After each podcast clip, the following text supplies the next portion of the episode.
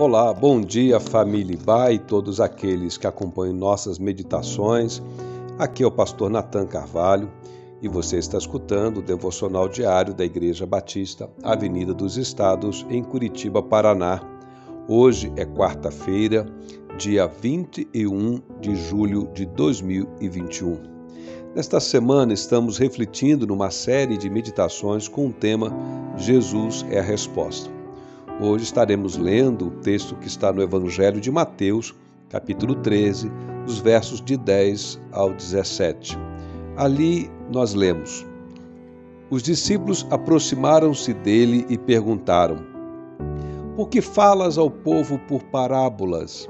Ele respondeu: A vocês foi dado conhecimento dos mistérios do reino dos céus, mas a eles não. A quem tem será dado e este terá em grande quantidade. De quem não tem, até o que tem lhe será tirado. Por essa razão eu lhes falo por parábolas, porque vendo eles não veem, e ouvindo não ouvem nem entendem. Neles se cumpre a profecia de Isaías, que diz: Ainda que estejam sempre ouvindo, vocês nunca entenderão, ainda que estejam sempre vendo, jamais perceberão pois o coração deste povo se tornou insensível. De má vontade ouviram com os seus ouvidos e fecharam os seus olhos. Se assim não fosse, poderiam ver com os olhos, ouvir com os ouvidos, entender com o coração e converter-se, e eu os curaria. Mas felizes são os olhos de vocês, porque veem, e os ouvidos de vocês, porque ouvem. Pois eu lhes digo a verdade: muitos profetas e justos desejaram ver o que vocês estão vendo, mas não viram, e ouvir o que vocês estão ouvindo, mas não ouviram. Parábolas são narrativas de uso eh, da técnica da alegoria e da comparação. Jesus contou diversas parábolas e ele as utilizava como recurso para expressar verdades espirituais profundas acerca do reino de Deus. Aqui no texto que lemos, os discípulos certa vez então interrogaram a Jesus a respeito do porquê ele falava por parábolas. Jesus respondeu com um ensinamento profundo sobre a razão da compreensão de algumas pessoas e de outras não acerca da mensagem do Evangelho. Nesta passagem há uma clara distinção entre duas categorias de pessoas. A primeira se refere a quem é insensível, ou seja, mesmo ouvindo não entendem e mesmo vendo não enxergam, pois não compreendem com o coração. Muitos ali se encontravam com seus corações endurecidos, afastados da verdadeira comunhão com Deus. Por isso não entendiam que Jesus estava falando acerca do reino do Pai.